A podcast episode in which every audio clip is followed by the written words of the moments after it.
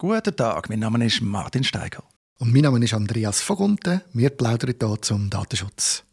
Andreas, hast du das auch mitbekommen? Wenn nicht bis am 19. Januar 2023 noch ganz viel passiert, müssen wir in Zukunft im Internet überall unseren Ausweis zeigen. Ja, ich habe das auch mitbekommen. Leider viel zu spät. Ich nerve mich ehrlich gesagt ein bisschen über mich selber, dass ich das nicht auf dem Radar hatte. Es ist eine kleinere Katastrophe, wenn das so kommt, habe ich das Gefühl.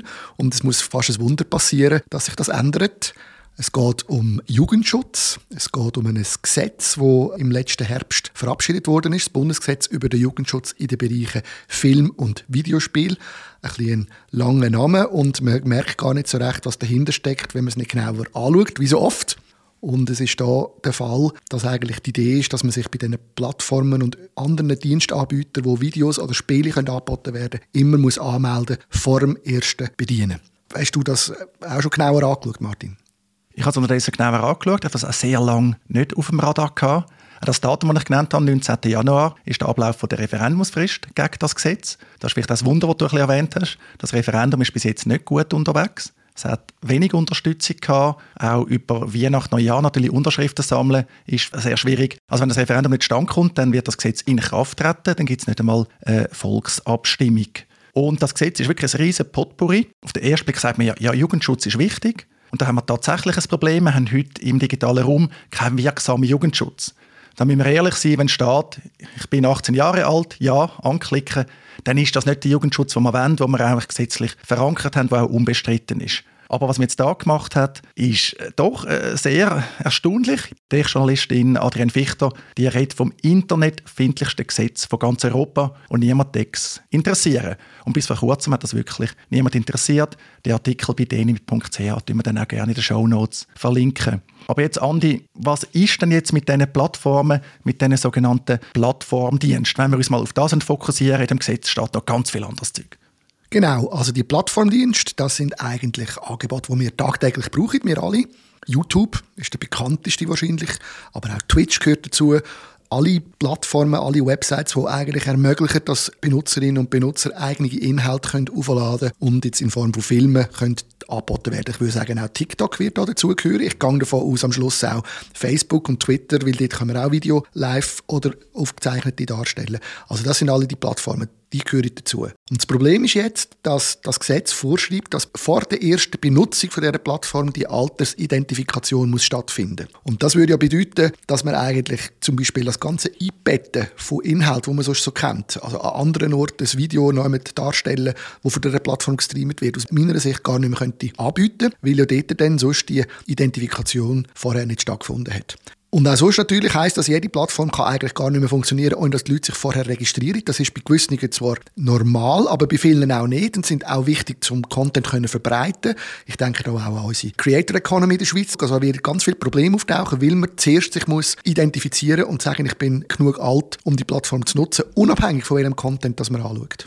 Genau, das ist das Verrückte. Man redet von allen Inhalten nicht nur eben Inhalte, die jetzt vielleicht jugendgefährdend sind. Das Gesetz redet einfach von ungeeigneten Inhalten, von denen sollen die Minderjährigen geschützt werden. Man redet wirklich von allen Inhalten vor der ersten Nutzung. Es geht auch nicht nur um eine gewöhnliche Registrierung. Beim typischen Online-Dienst, wo ich registriert bin, muss ich mich nicht identifizieren. Ich tue mich mit meiner Handynummer, mit meiner Mailadresse registrieren, vielleicht das Passwort, aber ich muss nicht den Ausweis anheben, muss nicht Pass- oder Identitätskarte oder, äh, wenn man auch Ausländer ist in der Schweiz, den Ausländerausweis anheben. Ich muss mich einfach registrieren da hat man also nochmal eine Hürde mehr. Ja, ist doch verrückt, dass man die Daten liefern müssen. Und was eben noch dazu kommt, ist, die Plattformen die dürfen die Daten dann auch nutzen. Das Gesetz sagt also nur, dass bei Minderjährigen die Daten von der Alterskontrolle nur für diesen Zweck dürfen verwendet werden bei allen anderen ist es völlig legal gemäß dem Gesetz, dass die Plattformen die Daten auch für andere Zwecke nutzen. Langt also, wenn Sie die Datenschutzerklärung hineinschreiben, wenn Sie informieren, dann können Sie mit diesen doch sehr wertvollen Identitätsdaten letztlich machen, was Sie wollen.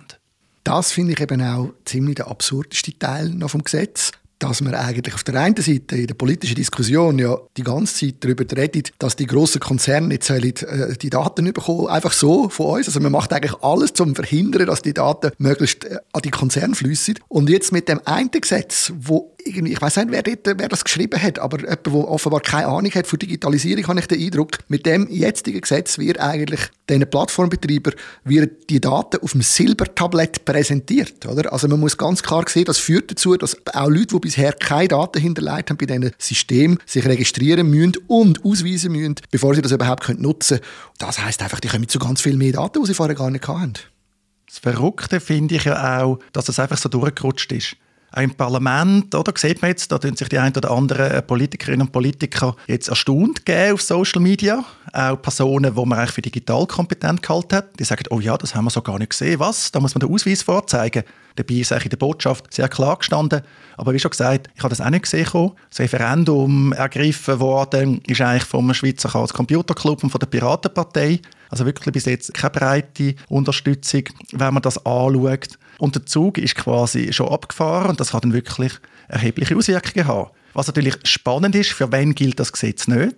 Es gilt nicht für Werbung, es gilt nicht für redaktionelle Inhalte, also nicht für die traditionellen Medien und es gilt nicht für die SAG und andere öffentlich-rechtliche Medien.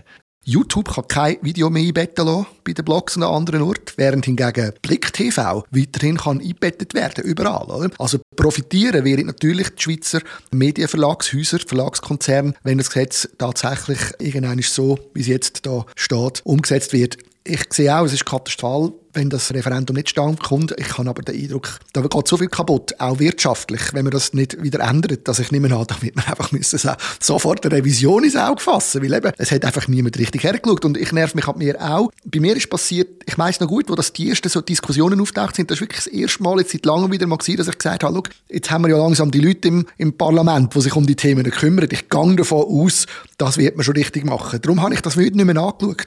Aber ähm, das hat wieder einmal mehr gezeigt. Man muss bei jedem, bei jedem Papier, das da rauskommt, muss man genau heranschauen, was ist da vorgesehen, wer hat da was können mitreden es ist wirklich verrückt. Für mich auch wieder die Lektion, wir dürfen nicht davon ausgehen, dass wir kompetente Leute im Parlament haben. Das liegt nicht nur daran, dass die häufig tatsächlich inkompetent sind, sondern dass die auch geflutet werden mit Vorlagen. Das gleiche Problem haben wir auf der Seite der digitalen Gesellschaft. Wir sind ja eigentlich prädestiniert, um das Thema anzugreifen. Aber auch dort, dort haben wir so viele Themen, die uns überfluten, ständig Vernehmlassungen, neue Skandal und, und, und. Es ist so viel, dass man das einfach wie nicht mehr stemmen kann ist vielleicht ein eine Taktik heute natürlich, dass man alle politischen Akteure, die, die könnten sich wehren, die, die entscheiden, einfach flutet. Vielleicht auch die amerikanische Methode, dass man mit seinen Anliegen, auch unpopulären Anliegen, durchkommt. Das ist eigentlich schon noch verrückt, weil eben man stößt da an Grenzen. Es funktioniert dann nicht mehr, dass alle mit einbezogen werden können, weil die einfach Power nicht haben, um sich da dazu auch noch äußern können. Und die, die da Interesse haben, die machen es natürlich. Wer da jetzt wirklich Interesse hat, ist ein spekulativ, denke ich. Es kann auch gut sein aus meiner Sicht, dass ein Betriebsunfall ist, eben berechtigtes Anliegen, Jugendschutz. Dann das Killerargument, wer denkt an die Kinder? Kein Politiker will riskieren, gegen Kinderschutz zu sein. Die Echtpolitik ist häufig nicht kinderfreundlich, das wissen wir. Aber einfach gerade jetzt im äh, Wahljahr und so oder auch schon im Vorwahlkampf im letzten Jahr, aber spekulativ das hat mir auch wieder gezeigt, wir müssen an dem System einfach schon noch ein paar Verbesserungsmaßnahmen vornehmen und vielleicht wäre gerade das Jahr vom Jubiläum vor der Bundesverfassung ein gutes Jahr, um sich ein paar Fragen zu stellen, wo wir demokratiepolitisch noch Verbesserungsbedarf haben. Das haben wir in jedem Fall, den Verbesserungsbedarf. Aber ich glaube, die Vorlage zeigt wieder, wir haben das erhebliches Problem, gerade bei der Digitalpolitik. Auch die Medien interessiert das jetzt nicht groß. Die erfüllen da jetzt ihre Aufgabe als vierte Gewalt. Einmal mehr überhaupt nicht. Was heißt das letztlich? Wenn ihr jetzt zuhört, ihr habt immer die Chance, das Referendum zu unterschreiben. Das wir in den Show Notes gerne verlinken. Ihr könnt nicht viel falsch machen da. Sobald wie möglich zu unterschreiben, Frist läuft in ein paar Tagen ab. Vielleicht ist es doch noch zu retten. Und falls nicht, bin ich überzeugt, wie du gesagt hast, Andi, dass man wird müssen versuchen, das Gesetz zurückzurollen, zu entschärfen. Ob das gelingt, ist für mich offen.